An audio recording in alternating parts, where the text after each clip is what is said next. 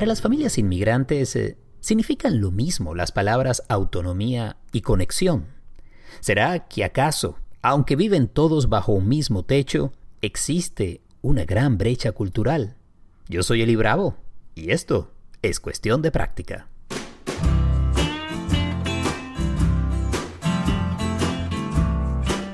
¿Qué tal? Bienvenidos al noveno episodio de Cuestión de Práctica. Estoy feliz de estar junto a ti y muy agradecido porque te has suscrito, has descargado el podcast y sobre todo también te agradezco si lo puedes compartir con tu gente querida, gente que tú creas que le pueden interesar este y todos los temas que vamos cubriendo cada semana en cuestión de práctica. Hoy vamos a estar hablando de la experiencia de padres e hijos en familia de inmigrantes. Y este es un tema que me toca muy muy cerca y ya te voy a explicar por qué.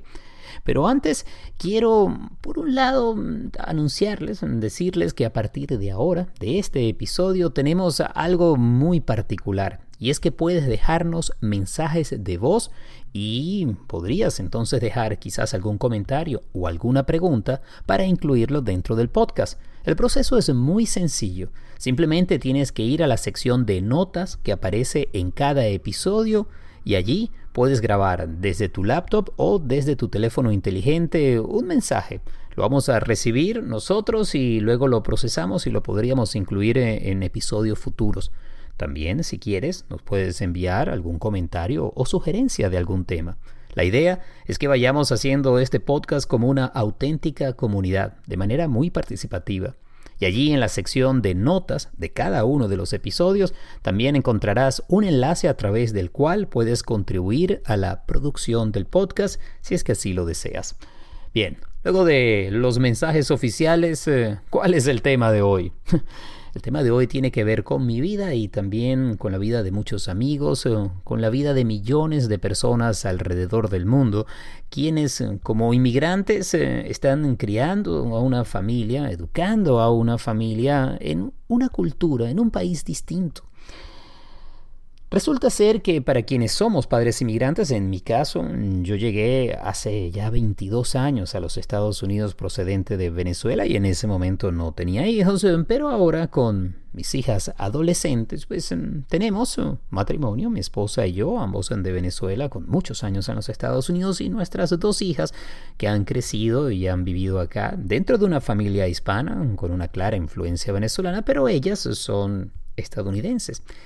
Y he encontrado, por experiencia propia, y no siempre de una manera muy tranquila, vamos a decirlo así, que no siempre estamos hablando el mismo idioma, que no estamos eh, bajo las mismas expectativas y que además eh, existen ciertas diferencias culturales que nos toca a nosotros los padres reconocer.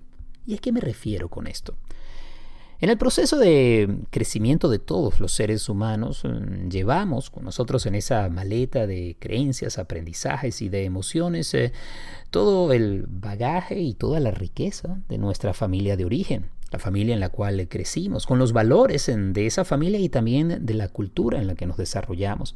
Posteriormente, cuando emigramos, llegamos a, un país distinto, a una cultura distinta, idioma distinto, y eso significa que tenemos que entrar en un proceso de adaptación, o también podríamos utilizar el término más apropiado de aculturación, y en ese proceso de aprendizaje y hasta cierto punto de negociación, tenemos que encontrar un balance entre todo aquello que traemos en nuestra maleta emocional, en nuestra alma, nuestro corazón y nuestra mente, con la realidad que nos presenta el país. Pero, ¿qué sucede entonces cuando llegamos con niños pequeños o, nacen los niños en este nuevo país? ¿Estarán acaso bajo las mismas normas y expectativas culturales? Una de las áreas de estudio más interesantes que se han desarrollado en los últimos tiempos en lo que es psicología de migración tiene que ver con el estrés de la aculturación o de la inmigración y lo que sucede con las distintas generaciones cuando hay un proceso de crecimiento y de adaptación que es distinto. Cuando aparecen allí esas diferencias culturales que pueden generar serios problemas de convivencia y también de comunicación.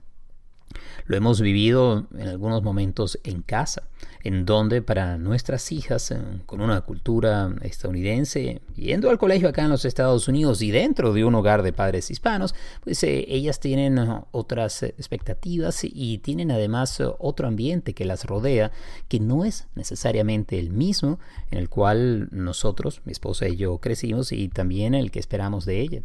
Encontrar entonces eh, ese punto de comunicación, de flexibilidad, de normas claras, pero también de adaptación al entorno, es un proceso que requiere una buena dosis de conciencia, de expectativas reales, de autocrítica y también de escuchar lo que quieren nuestros hijos. Y de eso voy a estar hablando más adelante con Edith Shiro. La doctora Shiro es psicóloga y especialista en estos temas de aculturación. Lo que sí te puedo decir es que esta es una situación que he escuchado de tantas personas, amigos cercanos, con hijos en eh, diversas etapas de la vida, pero sobre todo con adolescentes. Y lo escucho también en la práctica privada, aparece también en los talleres, porque para todos los padres encontrar esa conexión que sea real, que sea profunda con nuestros hijos es fundamental.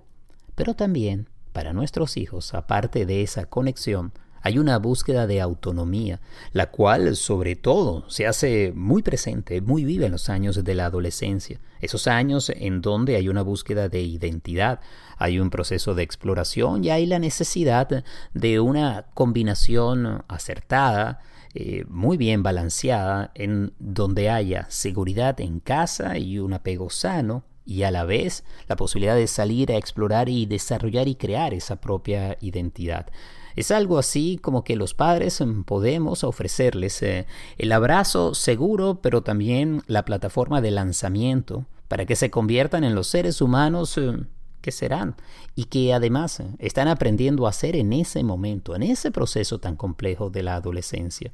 Por eso este tema de entender el peso que tienen las diferencias culturales es eh, fundamental, pues eh, muchas veces, y esto tanto lo hemos vivido en algunos momentos en casa como lo escucho también en otros hogares, hemos mm, pensado mi esposa y yo que por haber crecido y sido educados de alguna manera podemos replicar lo mismo en nuestros hijos. Y en el momento que nos hemos dado cuenta de la necesidad de hacer ajustes, cambios, de vivir ese proceso de aculturación, no solamente en áreas de nuestra vida como el trabajo, en la parte profesional o también en la social, sino también en lo que es la paternidad, la maternidad y la educación de los hijos. Cuando integramos todo eso en algo mucho más realista, armónico, fluido, flexible y claro, pues, hay un cambio importante dentro del sistema familiar. Y aquí vienen cosas tan sencillas como entender cuáles son las expectativas de independencia de los hijos en una nueva cultura, sobre todo si esa cultura es eh, muy diferente a la cultura de origen de los padres, o también la importancia de escucharlos, escuchar a nuestros hijos y aquello que están pidiendo y entonces con la autoridad necesaria, el amor que es fundamental, la disciplina y también con esa capacidad amorosa, compasiva y de empatía, poder hallar mm, ese punto de equilibrio para que tengan nuestros hijos, por un lado, la herencia de sus padres inmigrantes, la riqueza cultural que traemos todos los inmigrantes, pero a la vez la flexibilidad y la posibilidad de moverse en la nueva cultura, la cultura que es eh, la cultura de estos hijos que están en un nuevo país, que para ellos no viene a ser tanto nuevo como lo es para los padres, sino es la sociedad en la que han crecido. Lograr eso, sin duda, es cuestión de práctica. ¿Por qué? También si vamos a hablar las cosas claras, cuando hablamos de paternidad y maternidad, Nadie llega a este mundo con un manual de instrucciones claro. Los hijos no vienen con ese manual de instrucción y no necesariamente nos dan un, un curso o un programa completo sobre cómo ser padres. Es algo que vamos aprendiendo momento a momento. Y si mantenemos la conciencia de que los ciclos vitales de desarrollo y evolución de vida de los seres humanos eh, nos obligan y nos llevan a adaptarnos a ese momento presente, entonces también podremos observarnos nosotros, los padres inmigrantes, eh, como seres humanos eh, en proceso de cambio, de desarrollo de identidad, de aprendizaje o aculturación y sobre todo de ir estableciendo vínculos amorosos, claros y respetuosos eh, con las nuevas generaciones. Eh. Por allí viene entonces la conversación y el podcast eh, que está en esta novena edición disponible para ti. Así que si quieres participar, recuerda, puedes enviarnos alguna nota de voz si visitas la sección de notas de este episodio o también de episodios anteriores. Ya venimos con más.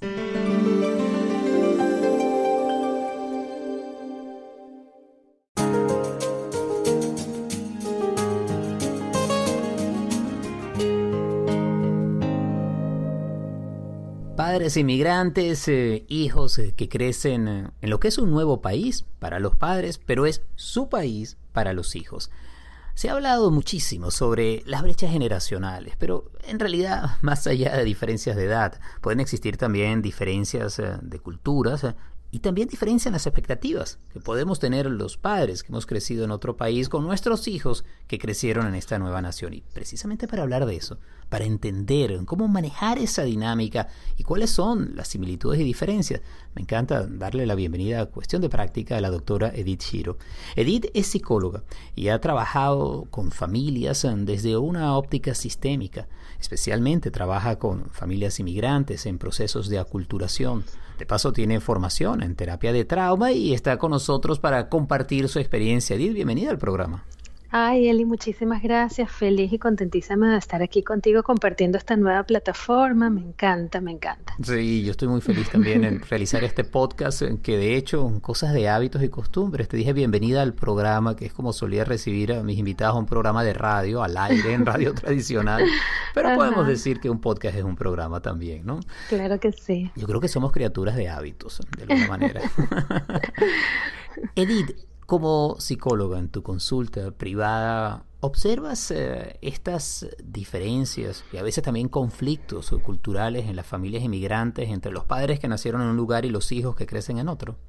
Sí, sí, la verdad es que eso es algo que es bastante recurrente en mi práctica desde hace ya, imagínate, 30 años, no solamente eh, cuando trabajaba en Nueva York con muchísimas familias inmigrantes de todas partes de Centroamérica y Europa y otros países, pero también muchísimo aquí en Miami, que como somos o sea, muchísimas familias inmigrantes, este fenómeno que se llama un gap de cultural o acculturation gap, es como una eh, interconectados de, de, diferentes intergeneraciones eh, surge bastante dentro de la práctica y mm. sobre todo trabajando con familias. Mm, estamos hablando de una brecha en el proceso de aculturación y quizás es bueno definir qué entendemos por aculturación. Eso es una palabra bastante importante de conocer, sobre todo para familias inmigrantes, porque aculturación es el proceso que vive la persona o el grupo de personas cuando se insertan a una nueva cultura. Y eso puede ser voluntario, puede ser obligado, puede ser como refugiado, como asilo político, como eh, nuevo inmigrante voluntario, porque sí, puede ser dentro del mismo país, puede ser para otro país, pero ese proceso de acomodarse a una nueva cultura, recibir una nueva cultura que sea anfitriona, es el proceso de aculturación. Y tiene varias etapas, tiene varias maneras de ser, no todo el mundo lo vive de la misma manera. Mm. E incluso puede haber eh, mucha resistencia eh, al decir, bueno, yo, estos son mis valores, yo crecí así y aquí esta cultura es distinta y no lo acepto. Eso puede llevar también a, trauma, hasta a desconexión. Y te agradezco tanto que digas eso, Eli, porque esto es un, algo que tengo que repetir mucho dentro de mi, dentro de mi consulta, que es el hecho de que tanta gente inmigre, o sea, o migre, es el hecho de que tanta gente, tantas personas en el mundo todos los días se muden de un país a otro, de una cultura a otra, de un puesto a otro, no lo hace no lo hace ni más fácil ni más eh, normalizado. Es una, es una experiencia bastante traumática en general, para los adultos, para los niños y para las familias en general. Entonces, no porque mucha gente lo haga, eh, no quiere decir que no sea traumático. Generalmente el proceso de inmigración y de aculturación es una experiencia bastante traumática compleja que como dices tiene fases y que cada quien vive de manera distinta, sobre todo si consideramos el ciclo vital, el momento de la vida en el que se encuentren. Por ejemplo, si hablamos em, de una familia, los padres crecieron en eh, Sudamérica, los hijos llegaron muy pequeños o quizás nacieron acá. Y empieza ese proceso de desarrollo, de crecimiento de la familia. Hay un momento en donde para los niños eh, el país de los padres sí, es ese país que ellos tuvieron y las reglas con las cuales crecieron, pero los niños están creciendo en otra cultura, aun cuando sea un hogar de inmigrante. Y allí es donde yo observo que empiezan a generarse algunas tensiones entre el deseo de autonomía de los niños, por ejemplo, si crecen en los Estados Unidos, donde eso se incentiva tanto, y el deseo de conexión o de una educación ah, a la manera como los padres crecieron y empiezan allí, dentro de esta brecha, algunas luchas bien fuertes. Así es, Eli, así es. No solamente desde el punto de vista cultural, sino como eh, yo lo, lo, divido en tres aspectos. El aspecto cultural, el aspecto social y el aspecto emocional. Y fíjate que me parece tan importante estar hablando de este tema y diferenciarlo de otras cosas, de otros problemas tal vez socioemocionales, porque muchas veces llegan las familias a consulta o las familias en general definen que tienen problemas con los niños, ah, porque son, porque son pequeños, o ah, bueno, porque son adolescentes, o ah, bueno, bueno, tú sabes, cada etapa de los niños tiene, tiene sus, sus retos y sus, y sus conflictos, y no se, no se dan cuenta las familias que la razón por la que están teniendo conflictos o estrés o ciertas tensiones, como le dices tú, no es por una cuestión natural del desarrollo de los niños o de la familia, sino justamente por este tema de aculturación, por este tema de brecha intergeneracional que se está presentando en las familias y que es, una, es bastante distinto de cualquier otra cosa. Hay una, como una disonancia cultural dentro de la dinámica familiar que es importante atenderla. Y vamos a poner aquí un ejemplo, algo que he podido observar incluso, que ha sucedido en casa, mis hijas crecieron acá en Miami, Gabriela y yo somos venezolanos y a veces eh, decimos, bueno, es que cuando nosotros crecimos eh, las cosas eh, eran de esta manera o se hacían así y mis hijas me responden, sí, papá, pero eso era allá, en otro lugar y en otro momento, ahora es acá. Y empieza entonces, eh, tú sabes, una conversación sobre eh, las necesidades de ellas, las expectativas nuestras, y en encontrar unas reglas claras, que sean las reglas del hogar, pero que estén adaptadas a la cultura en donde nos encontramos. Así es, así es. Fíjate que eh, muchas veces lo que sucede es que los padres que vienen de otro país y se están adaptando y se están culturizando al nuevo país, a, la nueva cultura, es, un proceso un poco más lento, vienen con ciertas costumbres y creencias que están bastante arraigadas ya. De hecho, muchas veces las familias, los padres lo que tratan es de repetir o replicar el lugar de, que, de, donde vienen, ¿no? Y te lo digo muchísimo por experiencia personal. Eh, yo soy familia de padres inmigrantes y crecí en Venezuela como primera generación, entonces me tocó vivir eso también, entonces no solamente como psicóloga, sino también como, como eh, sabes, hija de inmigrantes, te lo cuento también.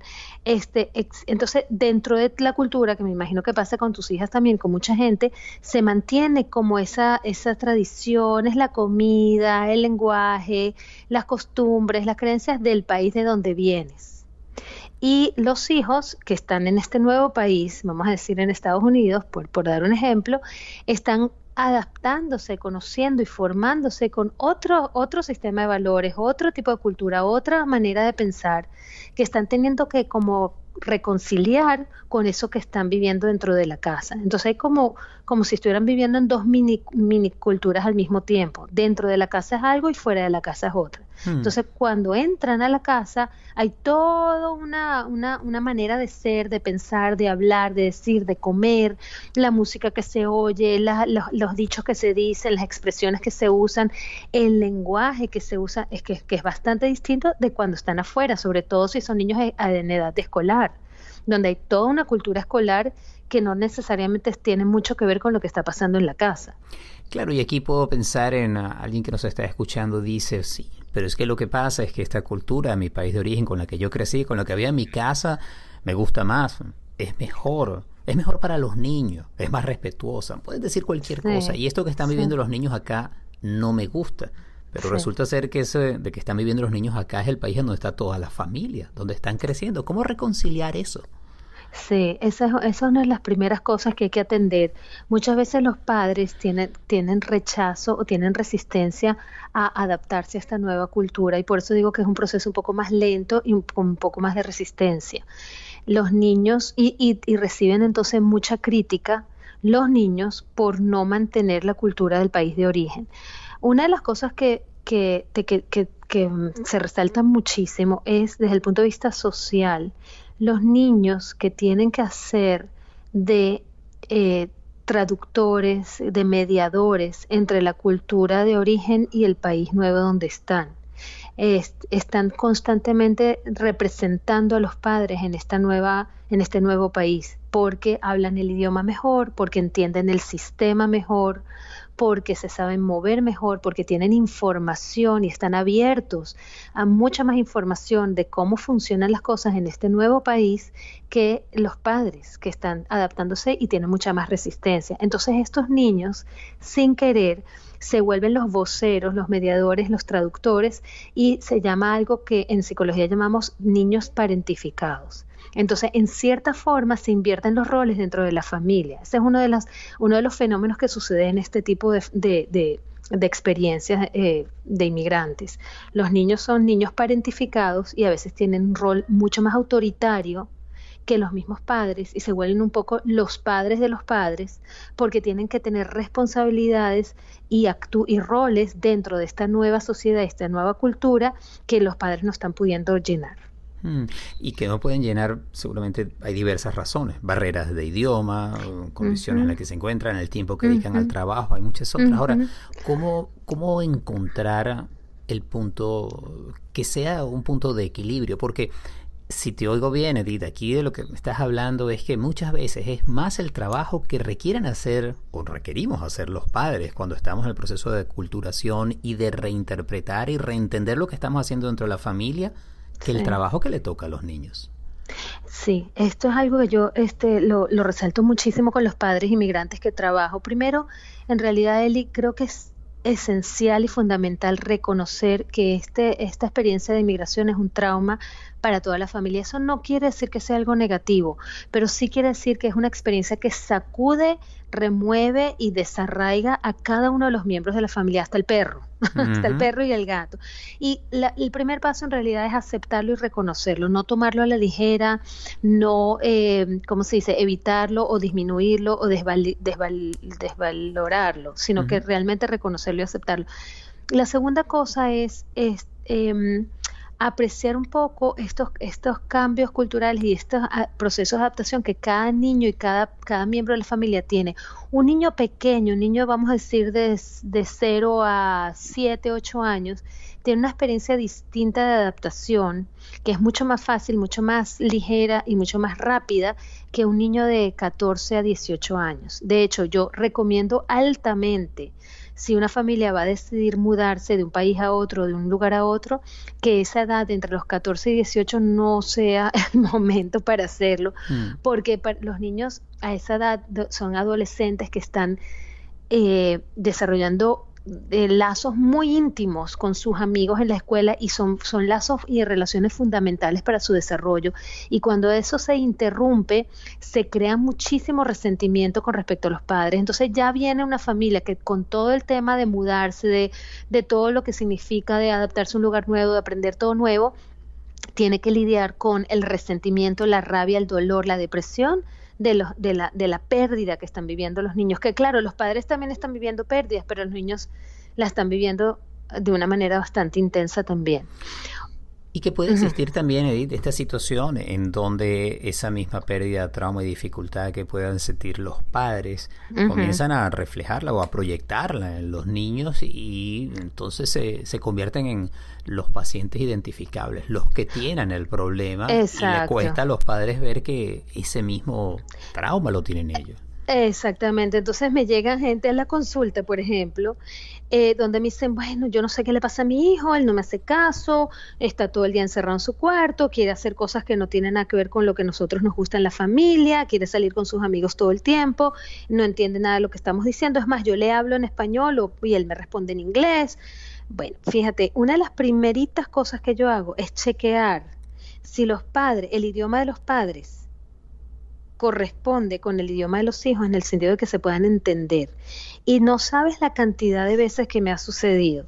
Y esto sí, o lo, lo subrayo muchísimo para todas aquellas personas que están en esta situación los padres hablan en un idioma y los niños hablan en otra, y aunque estén viviendo en la misma casa y más o menos están entendiendo, muchas veces sucede, muchísimas, que los niños no están entendiendo lo que los padres dicen porque no entienden el idioma aunque tú, aunque te suene loco lo que te estoy diciendo en este momento. Ah, lo entiendo perfectamente. Sí, o sea, tienes que, entonces los padres están asumiendo, por ejemplo, que los niños, ay, entienden perfecto el español si vinieron de un país latinoamericano.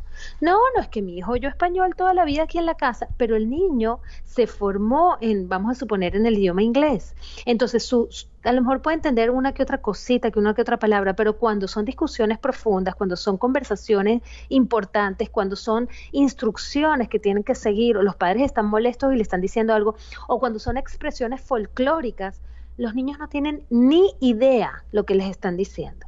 Mm. Entonces, comenzar con realmente chequear si el mensaje está llegando de un lugar a otro. Así como los padres no están entendiendo lo que los niños hablan en inglés, los, los, los, los los niños tampoco están entendiendo lo que los padres les quieren decir en español. Entonces hay muchísimas misinterpretaciones, hay mm. muchísimas distorsiones en la comunicación por eso. Totalmente. Eh, con mis hijas, cuando quiero que realmente entiendan y que sea algo claro, sí, les hablo en inglés, 100%, porque sé que ese para ellas, por supuesto, ese es el idioma que es más fluido, piensan en inglés y han crecido toda su vida en los Estados Unidos, por más claro, que, que Miami sea tan peculiar, pero al final eh, su idioma de la escuela es el inglés y eso es muy importante respetarlo. Ahora, me sucede algo.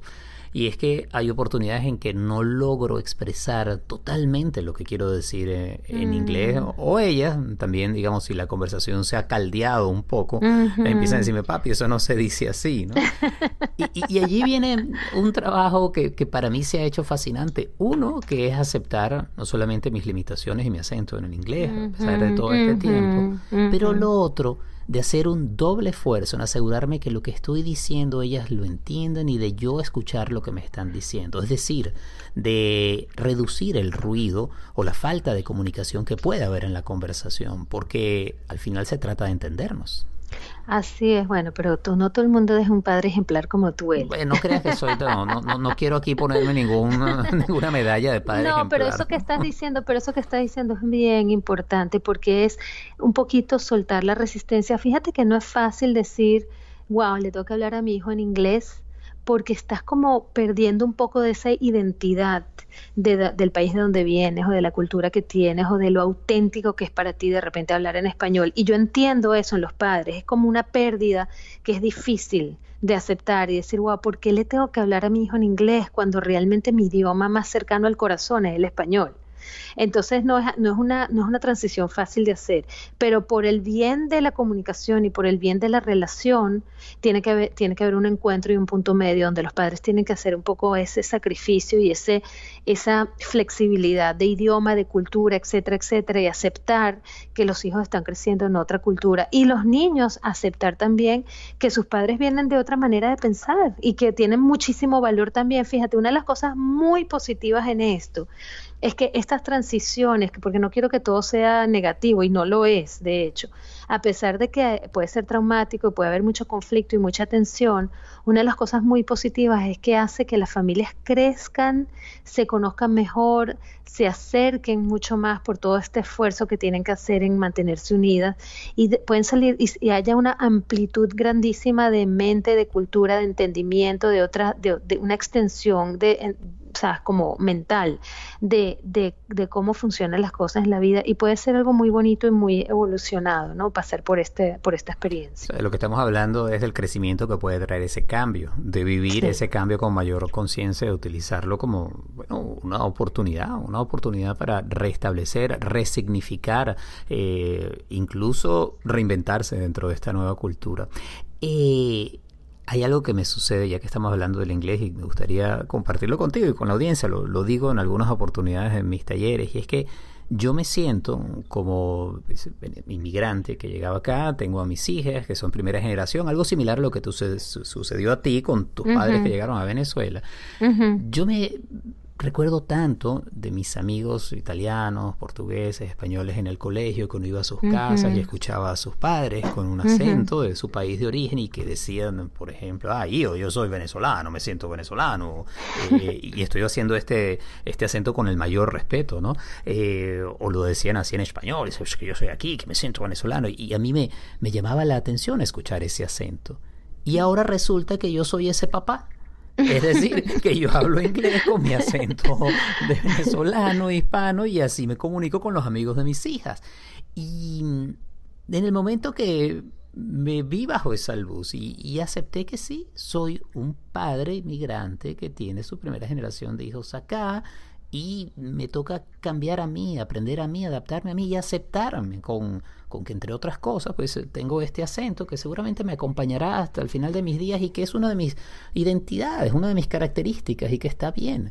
Eh, eso me dio no solamente más ah, amplitud y como que me liberó un poco de, de, cierta hasta pena en un momento. Pero por otra parte, me permite entenderme en el momento que estamos viviendo, el momento que están viviendo mis hijas y que vivo yo y, y, el tiempo que estamos viviendo. Y creo que eso es tan importante. Ahora, eh, me gustaría cerrar, me quedan unos minutos con que tú decías que no todo es, es malo y por supuesto que no es así. Creo que una de las cosas maravillosas que podemos dar los padres inmigrantes a nuestros hijos es eh, una raíz, una herencia y un legado, el cual podemos transmitir en historias, en sabores, en actividades y que creo que para ellos también es muy importante, les da un rasgo de identidad, también su identidad de hijos de padres inmigrantes. Sí, totalmente. No, no, no, hay tantas historias y tanta riqueza. Fíjate, yo creo que una de las metas de poder pasar por esta, esta transición de aculturación y de combinar varias, varias culturas al mismo tiempo en una casa, en un mismo hogar, es darle valor a lo, a lo, a lo viejo de donde venimos, a la historia, a los ancestros, a la, a la, ¿sabes? a la conexión que tenemos con el pasado y darle valor también a todo lo nuevo y a donde estamos llegando y a la, a la, al aprendizaje y la novedad de, de, la cultura que nos recibe. Si nosotros podemos transmitirle eso a nuestros hijos, de, de, que tengan esta raíz de donde ellos vienen y se sientan identificados con muchos de los valores, culturas, tradiciones, experiencias, historias de niños, de, de, de ustedes, ¿no? de padres, de nosotros los padres, y al mismo tiempo combinarlo con todas las experiencias nuevas que están teniendo en este nuevo país, yo creo que es como que la situación ideal, porque eso enriquece mucho a un niño que puede decir que puede decir que tiene una identidad de donde viene y tiene una identidad donde se está formando y que se siente que pertenece a algún grupo cultural. Este, creo que eso es muy, muy valioso porque uno de los riesgos de, de esto de la inmigración es sentirse aislado sentirse que, no, que estás en el limbo, que no estás ni aquí ni allá, que no perteneces a ningún lado, que cuando vas, por ejemplo, a Venezuela eres demasiado gringo y cuando vas a, estás en Estados Unidos eres demasiado venezolano, por ejemplo, ¿no? Y de hecho muchas veces pasa dentro de las familias que hay padres que le dicen a uno de los hijos que tiene acento americano, le dicen, ah, este es, el, este es un gringo, mi hijo es un gringo, ¿sabes? Pero de una manera despectiva. Entonces, yo, yo, yo más bien recomiendo voltearlo, voltear esa experiencia y decir, en vez de verlo como algo negativo, decir, wow, qué privilegio, qué maravilla, qué, qué honor poder tener todas estas culturas o todas estas raíces, o sea, esta, esta, esta, combinación de olores, sabores, sonidos dentro de una dentro de un mismo hogar y así como se puede comer arepa y plátano frito, también se puede comer hot dog y sabes pizza. Que siempre me acuerdo cuando cuando mi hijo que nació en Nueva York eh, estaba en, eh, tenía 3 y 4 años, estaba en un círculo con puros niñitos y le preguntaban, bueno, ¿cuál es a cada uno cuál es su comida favorita? Y uno decía pizza, el otro hot dog, el otro hamburger, eh, ¿sabes? Y así iban con todas puras las comidas todas tradicionales y mi hijo viene y dice fried plantain y las maestras me llamaron y me dijeron, estamos muy preocupados por tu hijo porque dijo una cosa rarísima y no sabemos qué es lo que está comiendo y así, ¿sabes? Como que no, no Era plátano frito. Y era plátano frito. Muy bien, o como lo ya, que además tiene tantos, eh, digamos, tantos nombres. Eh, en España entenderían plátano por lo que uno llama camburo, que también es banana, y se llama plátano macho, que, que al final... Maduro, exacto. Yo creo que esa es una de las delicias y de las maravillas de este mundo, que es cada vez más amplio y multicultural que en la medida que estemos expuestos eh, y podamos abrirnos, aceptar, nutrirnos, aculturarnos, yo creo que allí de verdad podemos tener una experiencia mucho más plena, no importa el lugar en donde nos encontremos y el momento. Y qué placer haber conversado contigo, ¿verdad? Te agradezco inmensamente el, este tiempo en cuestión de práctica. Si alguien quisiera saber más de ti, eh, leer artículos tuyos o contactarte, ¿cómo podría hacerlo? Claro que sí, no, un placer de verdad hablar contigo y mi, mi manera de, mm, de, ser contactada es uh, pues www.edithshiro.com o en el Instagram arroba doctor o en mi teléfono que es 917-723 8474 y como siempre Eli, de verdad que ha sido, o sea, increíble tener conversaciones contigo y me encanta poder compartir. Bueno, sigamos conversando y sigamos en contacto. Un abrazo. Así es, igual, igual.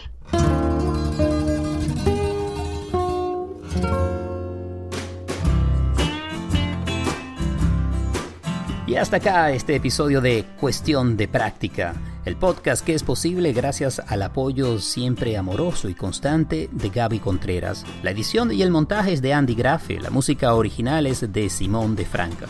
Yo soy Eli Bravo y si quieres saber más de mi trabajo te invito a mi página elibravo.com, e l i latina y de Iglesia de Italia, elibravo.com. Y allí tendrás acceso también a mis meditaciones guiadas completamente gratuitas y que están disponibles en la aplicación Insight Timer y también tendrás información sobre mi práctica privada y las sesiones presenciales y online que ofrezco, además de diversos eventos. También allí puedes encontrar un enlace a mi dirección de correo electrónico que es hello.elibravo.com. Todo eso está allí en mi página web, en elibravo.com. Recuerda que si te gustó el podcast, puedes ayudarnos de varias maneras. Una de ellas, recomendando el podcast a otras personas y si deseas contribuir a la producción del podcast, en la sección de notas de este episodio puedes también hacer allí tu contribución. Gracias de todo corazón por esta oportunidad. Espero que sigamos en sintonía y abrazos conscientes.